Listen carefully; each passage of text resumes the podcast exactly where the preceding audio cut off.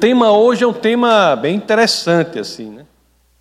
É o seguinte: será que a fé, por si só, ela salva? Será que a fé, por si só, ela salva? É sobre isso aí que nós iremos conversar no nosso bate-papo de hoje. Eu sei, né, que é um tema controverso, mas é talvez por isso que deva ser realmente tratado. E eu vou tentar usar as palavras com bastante cuidado para que não haja um entendimento errado do que vai ser dito hoje aqui. E o interessante é que talvez não haja ponto de partida melhor para esse assunto nos 66 livros da Bíblia do que a carta daquele que foi o irmão do nosso Senhor, o irmão de Jesus de Nazaré. É alguém que viajou por muitas igrejas na, no primeiro século, as primeiras igrejas, inclusive, ele foi um dos líderes da igreja em Jerusalém. Eu falo de Tiago, a grande carta de Tiago, né? São Tiago, carta fantástica.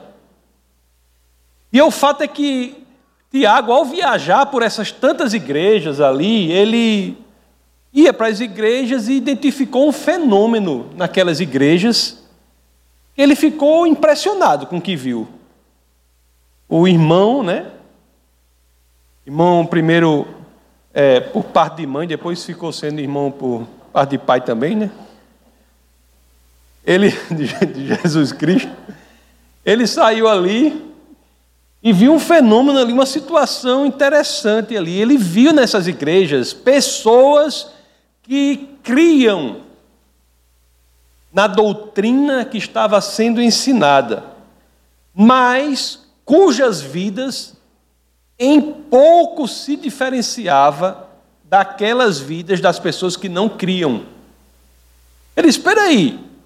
Existem pessoas aqui na igreja que professam a fé, creem na doutrina que está sendo ensinada, mas quando eu olho para a vida delas, eu não vejo muita diferença na vida dessas pessoas para a vida de algumas pessoas que não professam essa fé.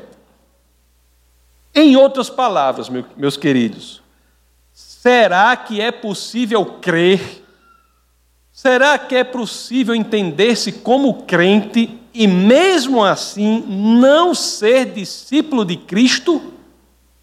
A resposta que a Bíblia dá a essa pergunta é sim por incrível que pareça.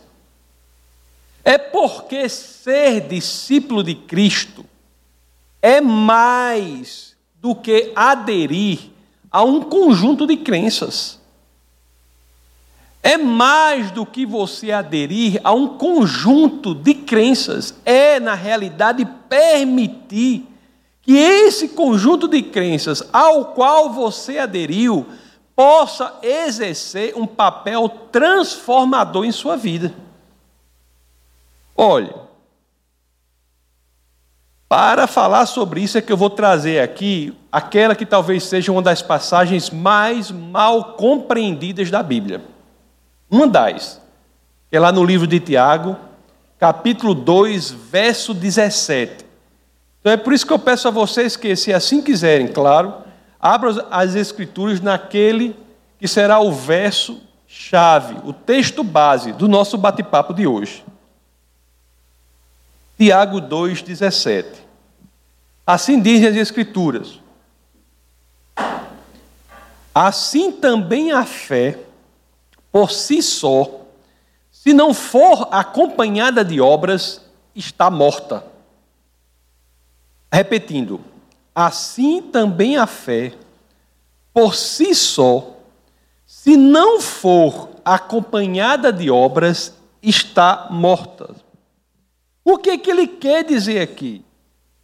Ele quer dizer que uma fé que não promova uma exteriorização condizente com a fé, uma fé que não leve efetivamente a Cristo, é uma fé morta.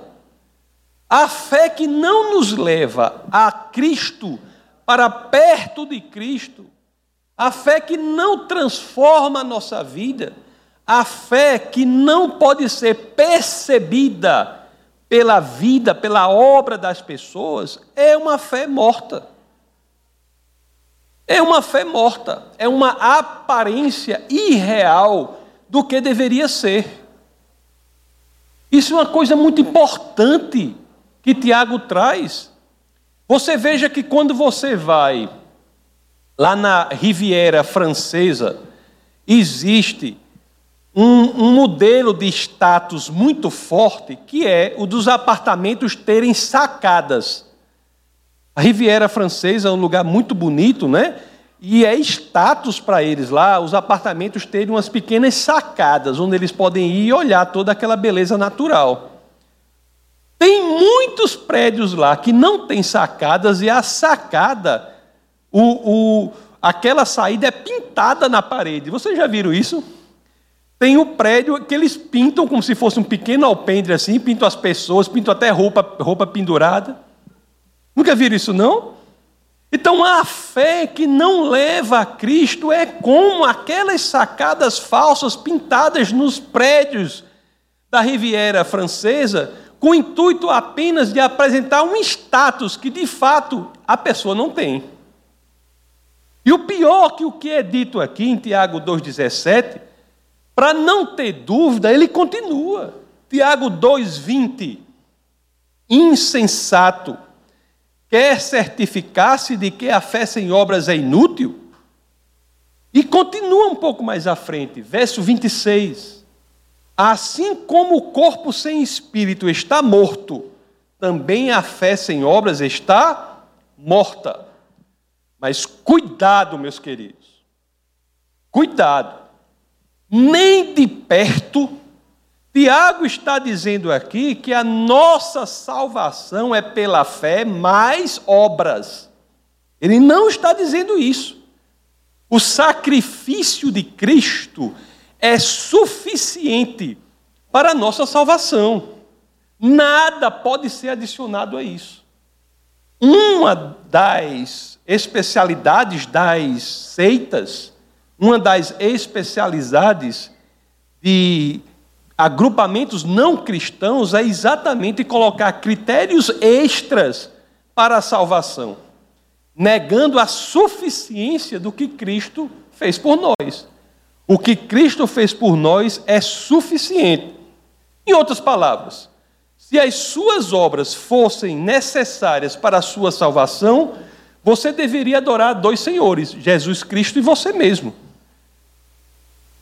Nós adoramos só a Jesus Cristo porque foi pelo exercício dele, pelo que ele fez, que efetivamente somos salvos.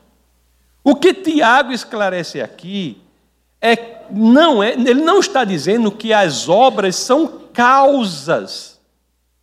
As obras são causas da salvação. Ele não está dizendo isso não. O que ele está dizendo aqui é o seguinte: que as obras são consequências são efeitos da fé que leva a Cristo. Se você está de fato com a fé que leva a Cristo, isso vai ser exteriorizado em obras. As obras, meus queridos, são frutos do Espírito Salvo. Se nós não vemos frutos na árvore frutífera, alguma coisa deve ser feita, tem de fazer alguma coisa. Se você olha para a árvore frutífera e não vê frutas, há um problema sério naquela árvore. Se ela deveria dar frutos e não está dando, é um problema sério. A fé que leva a Cristo, inevitavelmente, produz obras correspondentes. E essa é a verdade do livro de Tiago. Você sabia que é possível alguém ter fé na doutrina cristã e não ir para Cristo? Isso é um dado, às vezes negligenciado por muitos, mas é uma verdade. A própria Bíblia, o próprio livro de Tiago, identifica um grupo que crê na doutrina, doutrina cristã e nem de perto podemos dizer que ele está perto de Cristo. Nem de perto podemos dizer que podem ser considerados discípulos de Cristo. Esse grupo de que eu estou falando, ele crê na existência de Deus, ele crê que Jesus é filho de Deus, ele crê que Jesus nasceu de uma virgem, ele crê que Jesus morreu na cruz e ressuscitou no terceiro dia, ele crê que Jesus enviou o Espírito Santo, ele crê que Jesus voltará para o julgamento, mas toda essa crença que esse grupo tem nessa doutrina cristã não salvará esse grupo. Você sabe por quê? Esse grupo, além de crer nisso, eles até tremem ao pensar nisso. Sabe de que grupo estou falando? O grupo dos demônios. Eu estou falando do grupo dos demônios. Os demônios creem em tudo o que eu falei. É porque, apesar de crerem nisso, eles, se resol eles resolveram se afastar de Cristo. Eles resolveram não ficar perto de Cristo. Lá em Tiago 2,19, é quando ele diz, ó, Tiago 2,19: Você crê que existe um só Deus? Muito bem, até mesmo os demônios creem e tremem. Você crê que existe um só Deus? Muito bem, até mesmo os demônios creem e tremem. Olhe, a fé não nos salva. Quem nos salva é Cristo. É preciso entender isso. Quem nos salva é Jesus Cristo. A fé não nos salva. A fé é como uma ambulância que leva o homem que precisa de cirurgia para o cirurgião. Não é a ambulância em si que salva o homem, embora você possa até falar dessa forma, mas em si não é a ambulância que salva o homem. É preciso que ela leve o homem para o lugar correto, em que ele vai receber aquilo de que precisa. É preciso que a, a fé leve o homem para Cristo. Você pode dizer assim, meus queridos: o pastor está dizendo que a fé não salva. Mas na Bíblia, nós vemos algumas vezes assim a Bíblia falando, né? A tua fé te salvou, né? É verdade. Eu vou aqui, inclusive, apresentar três exemplos disso. Tem muitos.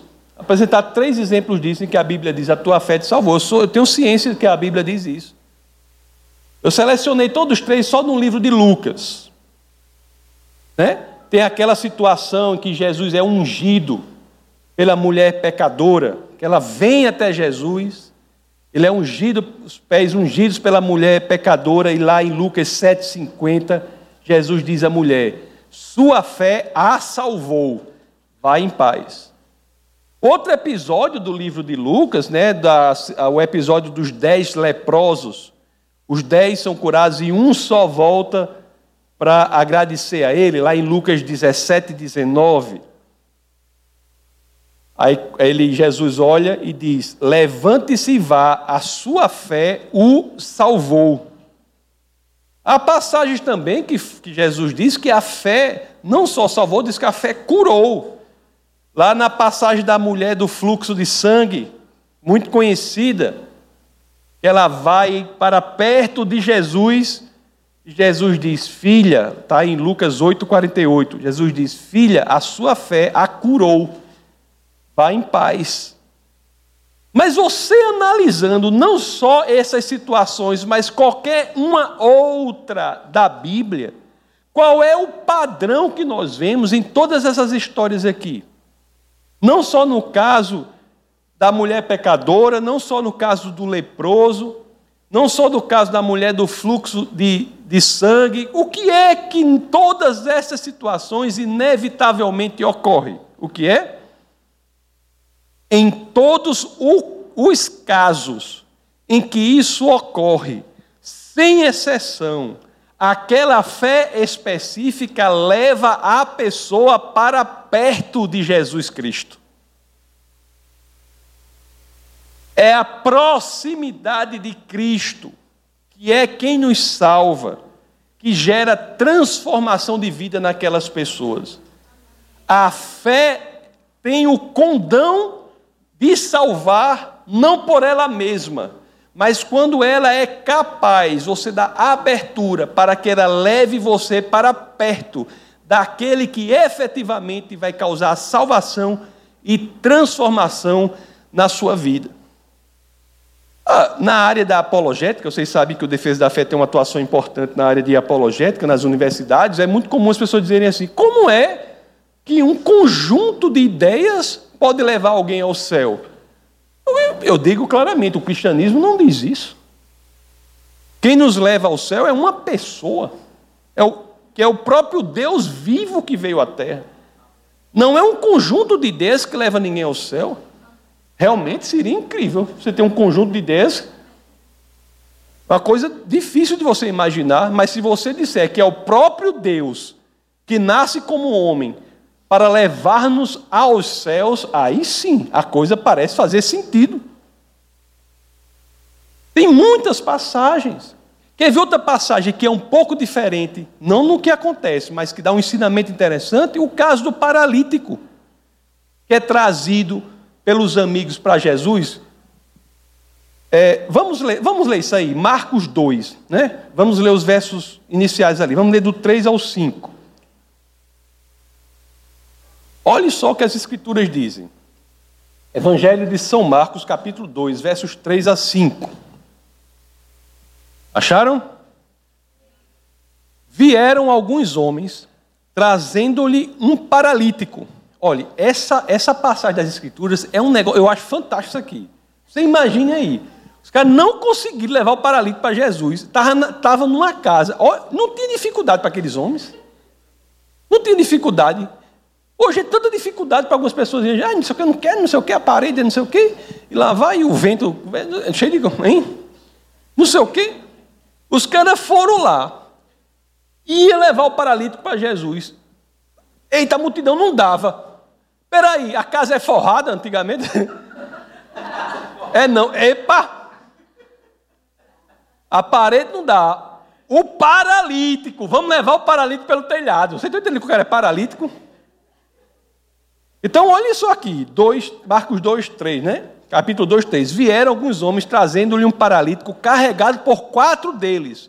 Não podendo levá-lo até Jesus, por causa da multidão, removeram parte da cobertura do lugar onde Jesus estava e, pela abertura no teto, baixaram a marca em que estavam, estava deitado o paralítico. Preste bem atenção no que eu vou ler agora. Vendo a fé que eles, os amigos, vendo a fé que eles tinham, Jesus disse ao paralítico: Filho, os seus pecados estão perdoados. Meu amigo, isso é a fé. A fé que leva para Jesus por cima do telhado. Se fosse um surdo era mais fácil, né? Levar pelo telhado, porque o surdo sabe, tinha perna para subir, tinha tudo. Mas o paralítico, o paralítico, olhe, outra coisa importante aqui, viu? Outra coisa muito importante aqui. A fé está dito aqui na Bíblia. É o exemplo da Bíblia aqui que ocorre. A fé de outras pessoas pode alterar o curso de nossas vidas. Não é um exemplo incrível? Se a fé de outras pessoas servir para levar você para perto de Cristo, ela alterará o curso da sua vida. Tem gente cristão que tem fé e a fé dessa pessoa afasta o amigo de Cristo. Você, você não é verdade isso?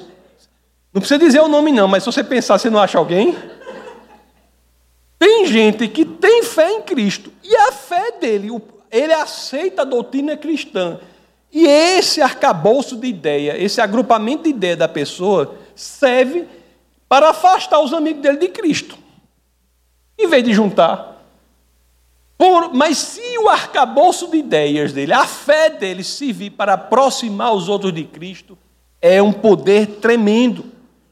Outra coisa importante que nos ensina, nunca devemos subestimar o poder da oração pelos outros. Mães que oram décadas por seus filhos. Mulheres que oram décadas por marido, né? Isso tem muito, né? Tem umas que ficam felizes quando o marido morre, né? Tem isso também, tem isso também. Tem isso também. O maior problema que tem na igreja é abrir espaço para testemunho de viúva. É um problema. Olha, abrir espaço para testemunho de viúva. O pastor tem que ouvir três, três vezes o testemunho antes para ver se está é, de acordo com a palavra. Porque tem casos que a viúva chega e diz assim: Eu queria dar o testemunho assim, olha. Orei tanto ao Senhor para levar aquele caba safado, não sei o quê. Aí, aí começa. Aí não dá, né? Aí não dá. Mas tem esposas que oram pelo marido. Que oram pelo marido. Pessoas que oram por desconhecidos. Não devemos subestimar esse poder. Mas o poder, repito, não está na fé em si, não está na oração em si, mas está em quem? Em Cristo Jesus, o Deus vivo. Agora, meus queridos, coisa bonita, aí é alto nível mesmo, viu? Coisa bonita é quando a gente deixa, quando nós deixamos que essa fé realmente transforme a nossa vida. Quando nós usamos a nossa fé para que a nossa vida seja transformada, nós damos abertura para Jesus entrar, porque é Ele que transforma. Tem gente que tem fé no cristianismo e diz: não, nem se preocupe, eu estou aqui, Jesus é meu copiloto. Isso não tem nada a ver com cristianismo. Eu não sei que está, está mais parecido com o islamismo. E Jesus é altamente elogiado no islamismo.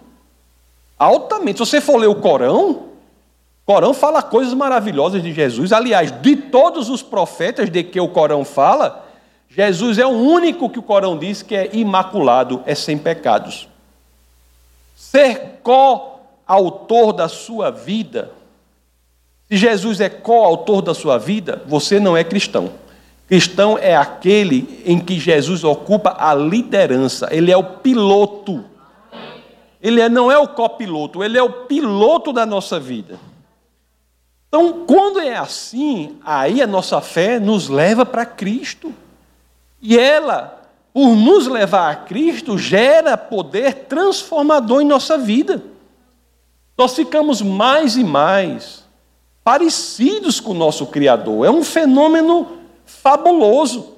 Lá em Colossenses 3,10. Colossenses 3,10. Olhe só que coisa bonita.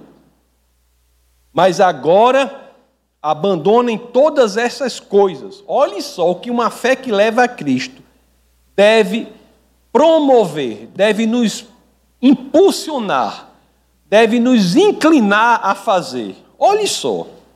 Mas agora abandonem todas essas coisas: ira, indignação, maldade, maledicência e linguagem indecente no falar. Já falei para vocês aqui negócio de linguagem decente. Já falei para vocês que o único palavrão que a gente permite aqui na igreja é qual? Eita, pílula. É o único palavrão que a gente permite. Não mintam uns aos outros, visto que vocês já se despiram do velho homem com suas práticas e se revestiram do novo, o qual está sendo renovado em conhecimento à imagem do seu Criador. A Bíblia é a história de como Jesus veio restaurar aquela situação inicial em que fomos criados à imagem e semelhança de Cristo a imagem e semelhança de Deus. Cristo vem restaurar essa situação. Meus queridos, eu sei que o processo é lento, pode ser lento. Eu não estou dizendo que é um processo pode ser lento. Mas, por mais lento que seja, ele tem de ocorrer progressivamente, em uma direção. Nem que seja milímetro após milímetro, milímetro após milímetro, mas ele tem de estar ocorrendo assim. Quando somos levados para perto de Cristo, é isso que tem de ocorrer. Eu sei que às vezes esse processo não é só lento, mas é também o quê? Doloroso. Eu sei que é difícil às vezes. Mas é infalível. quando nós damos abertura para Deus agir na nossa vida, meus amados. É por isso que a Bíblia diz assim: que nós, enquanto cristãos, nós devemos estar sempre nos examinando, sempre nos analisando, sempre checando a nós mesmos. É uma luta. Devemos estar sempre checando a nós mesmos. Porque vai que você identifica algum problema crônico. Você se analisa aí. Aí fica assim, aí, diz, aí fala o palavrão, eita pílula, aquela área ali eu estou confortável naquele pecado. Não é que você não peque, não. Todo mundo pode pecar. Mas o santo, aquele que está perto de Cristo, se ele peca, ele não se sente confortável no pecado. Ele se sente mal. Ele conserta isso, pede perdão ao Senhor, e quando ele pede perdão ao Senhor de coração, tudo é jogado no lago do esquecimento, no mar do esquecimento. E ele retorna da estaca zero. Mas o problema é que você tem que se examinar para ver se tem alguma coisa errada que você está confortável com aquilo. Que você não sente um arranhado dentro de você. Se você é cristão, o estilo de vida pecaminoso é incompatível com o Espírito Santo habitando na gente. Então você tem que analisar-se a si mesmo. E se identificar isso, acenda a luz vermelha. Lá em segunda carta aos Coríntios, capítulo 13, verso 5. Nós lemos isso. É, diz assim, ó: Examinem-se para ver se vocês estão na fé. Provem-se a si mesmos. Não percebem que Cristo Jesus está em vocês, a não ser que tenham sido reprovados. Nós temos que ter essa consciência de maturidade no cristianismo. Existe um cristianismo de maturidade que é o seguinte: você tem de entender, meu amigo, a gente está lidando aqui, embora seja alegria seja coisa séria no céu, mas estamos lidando com assuntos muito sérios que dizem respeito à nossa eternidade. Ou não é? Ou é tudo aqui uma ficção? Se você é cristão, é, a Bíblia é a expressão da verdade. Então nós estamos lidando com assuntos que falam da eternidade, e quando fala da eternidade, você tem que se sondar se realmente os seus desejos estão no sentido de deixar que Cristo haja na sua vida. É difícil, é doloroso, é vagaroso, tudo isso. Mas você não pode se sentir confortável no estilo pecaminoso. Lá na primeira carta de João, capítulo 2, verso 4, nós temos uma passagem que é dura, que diz assim, ó: Aquele que diz, eu o conheço, mas não obedece aos seus mandamentos, é mentiroso e a verdade não está nele. Sabe dizer se, essa, se esse verso foi revogado ultimamente? Foi não, né? Continua, continua na Bíblia ainda? Meu amigo. Continua, não continua, irmão? Na Bíblia? Foi revogado, não. Então diz assim, está aqui. Então nós temos que nos examinar, temos que nos verificar, analisar e ver Agora é tão bom porque é assim, né? A gente está se analisando e diz, rapaz, tem aquela área ali na minha vida que realmente eu estou pecando, pecando, pecando e me acostumando. E me acostumando. E daqui a pouco aquilo já é meu estilo de vida. Aí você, eita, aí você, como é que, como é esse negócio? Você tem que dizer, epa, peraí, Jesus, haja na minha vida, você dá abertura para ele, ele vai agir. Suas obras, aí sim, vão refletir a sua salvação. Porque se as obras forem, se o estilo de vida for um estilo de vida pecaminoso, eu sou obrigado a dizer: você não é salvo. Sou obrigado a dizer. Se você tem um estilo de vida pecaminoso, se você se sente confortável, eu não estou dizendo se você peca, não, pelo amor de Deus. Todo mundo pode pecar. Pode pecar que eu digo assim, é possível que todos pequem. Mas aí você pede perdão ao Senhor e volta, que fique bem claras as palavras, que fiquem bem claras as palavras. O que eu estou dizendo aqui é o seguinte: se alguém se sente confortável no estilo de vida pecaminoso, segundo as Escrituras, isso é indício que da pessoa não é salva. Se, alguma, se alguém disser diferente disso, me mostre, pelo amor de Deus, na Bíblia, que eu não sei onde está. Só se revogaram as coisas, eu não li o Diário Oficial da União.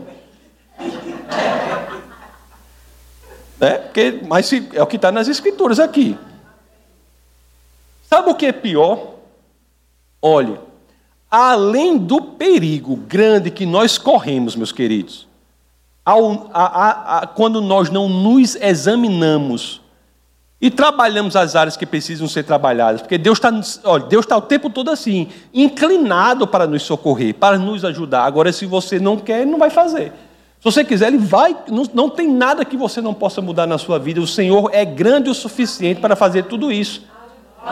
Até eu postei até num, num, num negócio, não sei se foi Instagram, dizendo um negócio que eu vi, dizia assim: o Deus que está dentro de você é muito maior que o gigante à sua frente. Não existe gigante na sua frente que seja maior do que Deus. Agora você tem que dar abertura para ele usar, ele agir, ele modificar a sua realidade.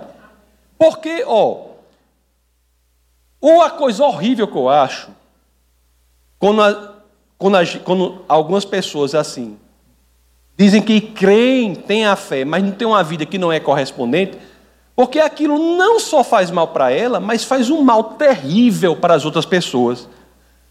Vocês já notaram isso? Vocês já notaram a quantidade de pessoas que têm raiva da igreja, têm raiva de Jesus Cristo, porque já lidaram com pessoas que se autodiziam crentes e agiam como as piores pessoas do mundo, como se Deus não existisse? Olha a responsabilidade. Quando você exerce um papel você diz, eu sou de Deus, e a sua vida não diz isso, não só você está se enganando, como você está afastando pessoas que poderiam estar no Senhor já ali. Você está dando exemplo, você está fazendo um anti-evangelismo. Melhor que seja um satanista. É melhor um satanista do que um falso crente. Não é triste isso aí, mas é verdade. É um é uma, uma força destrutiva incrível. Pessoas de bem que eu conheço que dizem assim: eu não quero saber de igreja, Fulano é crente é isso, é isso, Fulano é. é, O próprio livro de Tiago, ele, ele descreve sete situações importantes que a gente tem que agir nelas. Eu vou falar sobre isso numa das pregações no futuro, talvez a, a, a próxima. Então isso é muito, é muito grave. É muito grave. Olhe, nada é mais trágico do que a autoconfiança cega e vazia daqueles que pensam estar salvos, mas sua vida mostra sinais de uma vida espiritual não saudável. A autoconfiança de alguém que se diz salvo, mas acha que está salvo, mas quando você olha para a vida, a vida dá claramente sinais de uma vida espiritual destruída. Isso é de uma tragédia incrível. É uma tragédia para ele, claro, principalmente porque afeta negativamente um sem número de pessoas que poderiam ser levadas a Cristo por uma vida condizente e, do contrário, são afastadas do Senhor por verem a hipocrisia na igreja. Não é isso? Uma vez, lendo sobre o, a, a, a, descoberta do túmulo daquele faraó egípcio, Tuta, Tutankhamon. É, descobriram o, o, túmulo desse faraó egípcio, né, que é um faraó da, da, da 18ª dinastia do Egito. Ele viveu por volta dos anos 1300 a.C. e morreu adolescente. Aí teve um arqueólogo inglês que, que foi investigar e descobriu o túmulo deste faraó. E, ele, e esse arqueólogo ele ficou famoso por conta disso. Que é o Howard Carter, é um arqueólogo inglês que descobriu esse túmulo. Aí ele foi lá, né? Lá descobriu em 1922. Aí ele foi lá tirar o túmulo lá. Aí abriu, o túmulo estava intacto. Aí ele abre o túmulo, tinha um caixão. Ele abre o caixão e descobre outro caixão dentro do caixão. E o outro caixão dentro do caixão era folheado a ouro. Pense. Aí ele abre o outro caixão folheado a ouro. Aí havia outro caixão, só que dessa vez de ouro maciço. Aí ele abre o outro caixão. E lá estava o corpo envolvido em folhas de ouro, com a máscara de ouro do faraó. Aí ele tira a máscara de ouro e tira o, as vestimentas de ouro. Aí o que é que está lá? O corpo, né? No mumificado, todo enrugado, né? Morto, como qualquer corpo mumificado, né? O que é que isso nos ensina? Essa história eu me lembrei assim. O que é que ela nos ensina? A nossa fé, né? Se for uma fé que por meio dela nós não dermos espaço para que ela nos leve a Cristo, ela será como esse caixão de ouro maciço, como essas roupas e essa máscara de ouro puro. Nossa fé não pode ser como o caixão do Faraó, meus queridos que dá uma aparência tal, mas por dentro existe podridão e morte. Não pode. O plano de Deus é só um: é que a, a glória dele seja refletida em nossa vida, meus amados, em cada um de nós aqui. E basta que nós abramos espaço para o agir do Espírito de Jesus Cristo, que é o Espírito de Deus, na nossa vida para que essa fé seja efetiva, seja transformadora, para que cada dia a gente possa dizer: meu amigo, eu estou fazendo coisas aqui impressionantes. Você olha para trás e olha, eu mudei, eu mudei, eu mudei e mudou para melhor. Embora às vezes seja difícil. Não pode ficar andando para trás. A fé genuína não dá retrocesso, não. Estava vendo, Orlando, o brasão da Austrália. O brasão da Austrália tem dois animais. Aí eu disse, o que, que esses animais têm a ver aí, né? É um, é, um, um só pode ser o quê? Canguru, né? E o outro é uma ima. A ima é aquele passarinho bem grande, né? É aquela, aquela, aquela galinha bem grande, né? Hum. É o, não, o jacaré é um calango grande, né? O jacaré é um calango grande, a ima é a galinha grande. Então, no brasão da Austrália, tem uma ima e tem um canguru. Eu disse, rapaz, o que, que esses dois animais têm em comum? Você sabe o que esses animais têm em comum? É que é extremamente difícil para todos os dois, para, para a ema como para o canguru, retrocederem, andarem para trás. A ema tem uma pata que só tem três dedos. A pata da ema. Se você não aprendeu nada sobre a Bíblia nessa pregação, você já sabe. Quantos dedos tem a Ema? Tem, tem três dedos. A Ema, a Ema tem três dedos, né? Se ela for tentar andar para trás, ela cai. E o canguru não consegue andar para trás por conta daquela cauda enorme que ele tem, né? Aqueles que decidem de fato ser discípulos de Cristo têm de ser como esses, esses animais andando para frente, progredindo, nunca podendo regredir. É um movimento constante para frente. Às vezes não é confortável, aliás, quase sempre não é. Eu disse a vocês, você procura uma religião com base no critério do conforto, o cristianismo é a última que eu indico. Tem outras aí que são muito mais confortáveis. Não é? Estou falando de conforto, não. Estou falando de verdade. Tem que transformar uma, sua vida para que você mude para frente, caminhe para frente, movimentar-se. Se a gente fosse um meio de transporte, seria qual? Seria um avião. Tem que ser como um avião. Todos os outros meios de transporte que eu conheço, você pode parar, Orlando, e pode dar ré, não pode? O trem dá ré, a bicicleta dá ré, até o, a, lá, lá em nós a charrete com cavalo dá ré. Cavalo dá ré. Todos os animais dão ré. Não é verdade? Agora, qual é o único que não dá ré? O avião, meu amigo. Se o avião der ré, ele cai. Ele cai. Nós temos que ser como um avião. Os motores do avião. O avião só está seguro quando os motores o impulsionam para, para frente e para o alto.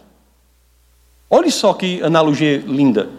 O avião só está seguro quando os motores o estão impulsionando para frente e para o alto. Qualquer outra situação é mais perigosa para o avião. E assim deve ser a nossa vida, nossa vida espiritual. O Espírito de Jesus, o Espírito de Deus, que ele possa ser o motor que impulsione a nossa vida, assim como o motor do avião, sempre para a frente, sempre para o alto.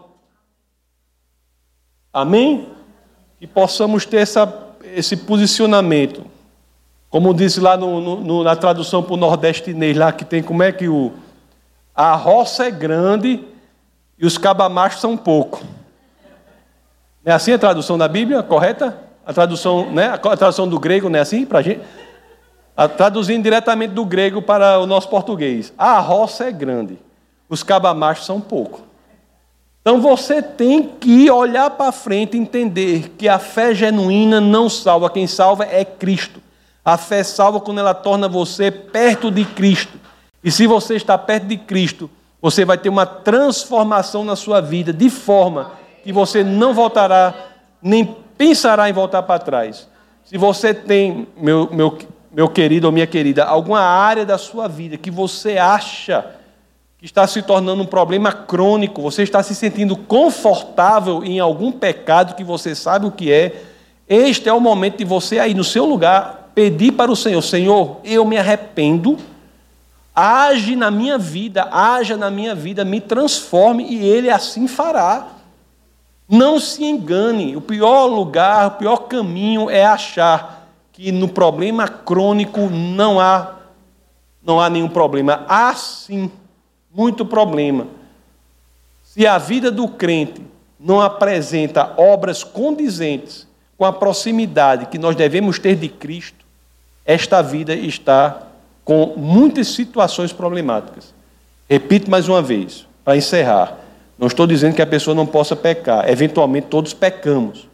Mas quando erramos, é o momento de chegar ao Senhor e dizer: Eu me senti mal porque errei Senhor, me perdoe, eu vou tentar melhorar. E é assim, progressivamente, em busca do alvo, que é Jesus de Nazaré. Vamos orar. Essa foi uma produção do Ministério Internacional Defesa da Fé, um ministério comprometido em amar as pessoas, abraçar a verdade e glorificar a Deus. Para saber mais sobre o que fazemos, acesse defesadafé.org.